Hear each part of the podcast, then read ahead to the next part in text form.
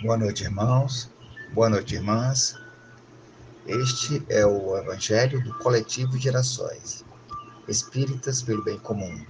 Hoje, domingo, 21 de março de 2021, Evangelho dedicado ao movimento espírita, em estudo sequenciado do Evangelho segundo o Espiritismo, capítulo 5, Bem-aventurados aflitos, item 26, provas voluntárias do verdadeiro silício. Hoje,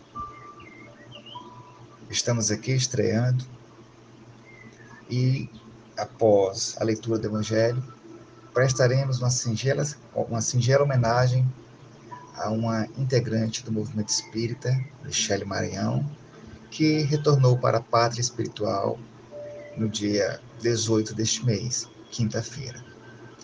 Vamos à leitura. Antes, pedindo que a espiritualidade que nos acompanha possa nos ajudar nesse momento fecundo de tanta luz, nesse momento de oportunidade para agradecer as provas, as expiações, a reencarnação. Obrigado, Senhor, por tudo que nos deste e por este evangelho que nos sustenta dia após dia que possamos assim fazer um estudo que possa chegar aos locais mais distantes, que possa ser para aquele que escuta a diferença entre as horas passadas e o amanhã. Que assim seja. Capítulo 5, Bem-aventurados aflitos, item 26, provas voluntárias o verdadeiro silício.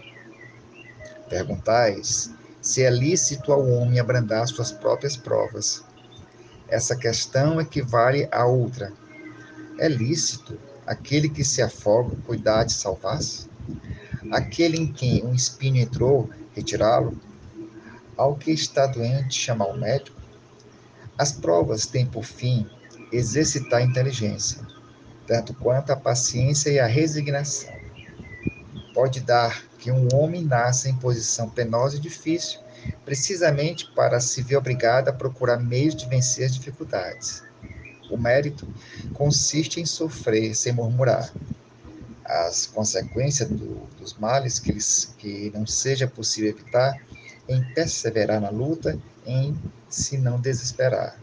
Se não é bem sucedido, nunca porém numa negligência que seria mais preguiça do que virtude. Essa questão dá lugar naturalmente a outra, pois, se Jesus disse: Bem-aventurados aflitos, haverá mérito em procurar alguém em aflições que se agravem as provas por meio de sofrimentos voluntários? A isso responderei muito positivamente.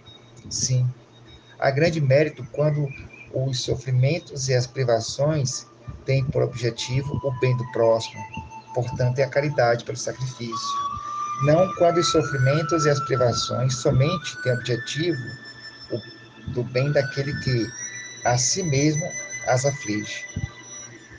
Porque aí só há egoísmo por fanatismo. Grande distinção cumpre aqui que se faça, pelo que vos respeita pessoalmente. Contentai-vos com as provas que Deus vos manda, e não lhes aumente o volume, já de si mesmo, já de si por vezes tão pesado aceitá-la sem, sem queixumes e com fé.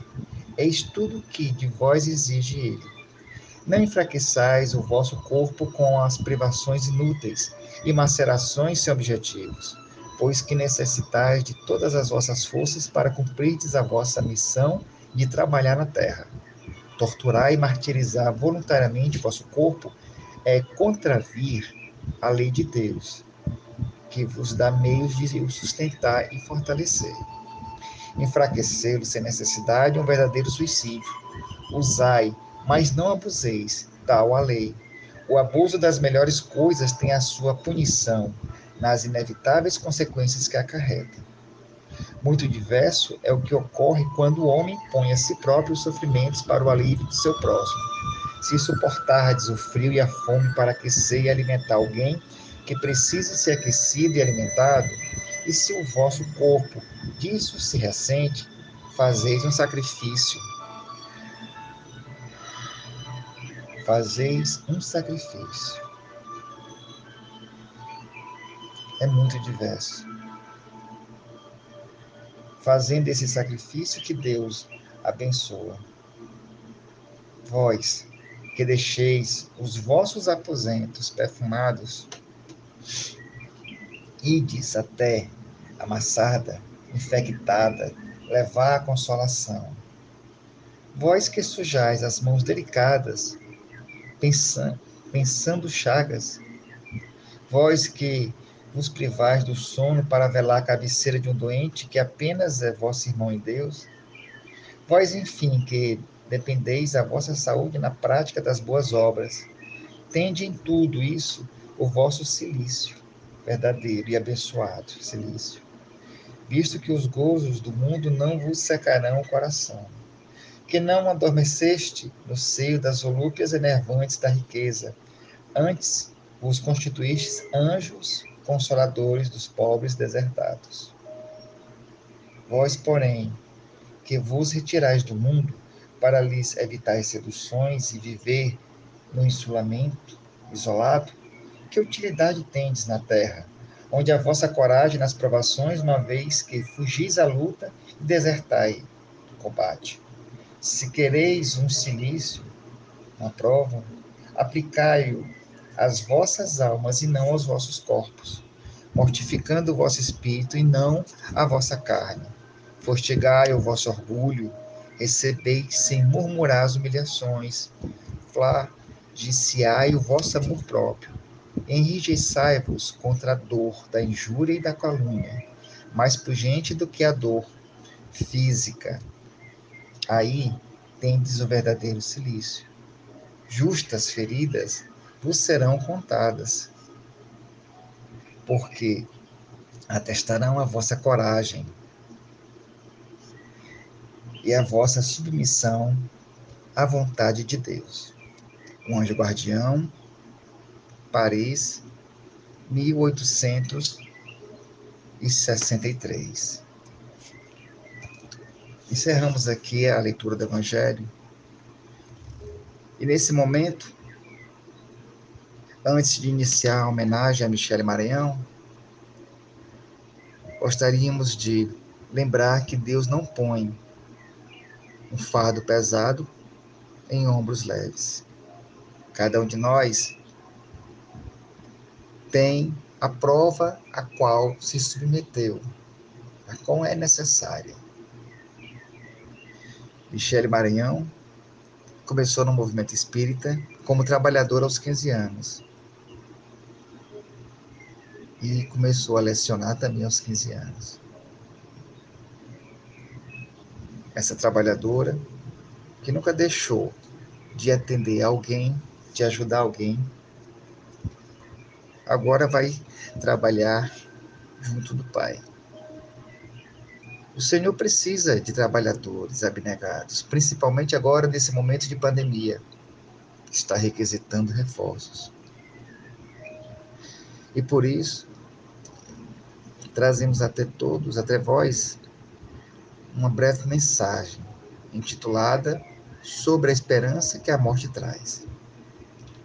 Começa assim: Para o espírito lúcido, desembaraçar-se do corpo é semelhante a se despir de uma roupa incômoda. Sente-se livre finalmente. Busca novas paragens, novos aprendizados, embora carregue consigo as preocupações e os cuidados com seus amores. Mas ciente das leis divinas que tudo regem, entrega por fim com confiança seus entes queridos aos cuidados do Pai Maior. Obedece como soldado, seguindo as determinações deste mesmo Deus, Pai, soberanamente bom e justo. O bom filho está sempre pronto ao chamado dos deveres que lhe competem o bom filho confia sempre em seu pai. Nossa irmã Michele deixa os campos da terra para trabalhar nos campos do Senhor. E a todos que tiveram oportunidade de com ela conviver, que fique a lembrança do sorriso, da alegria, o trabalho abnegado, o estudo, que faz a diferença, que nos tira da ignorância. E aqui eu me despeço deste evangelho, desejando a Michele que em momento certo haja o nosso reencontro, pois Michele Maranhão, nesta encarnação, foi minha esposa, minha amiga, minha melhor amiga, onde tivemos frutos desse amor, conforme nosso planejamento reencarnatório. O amor transcende a morte e paira sobre as estrelas, se junta no universo.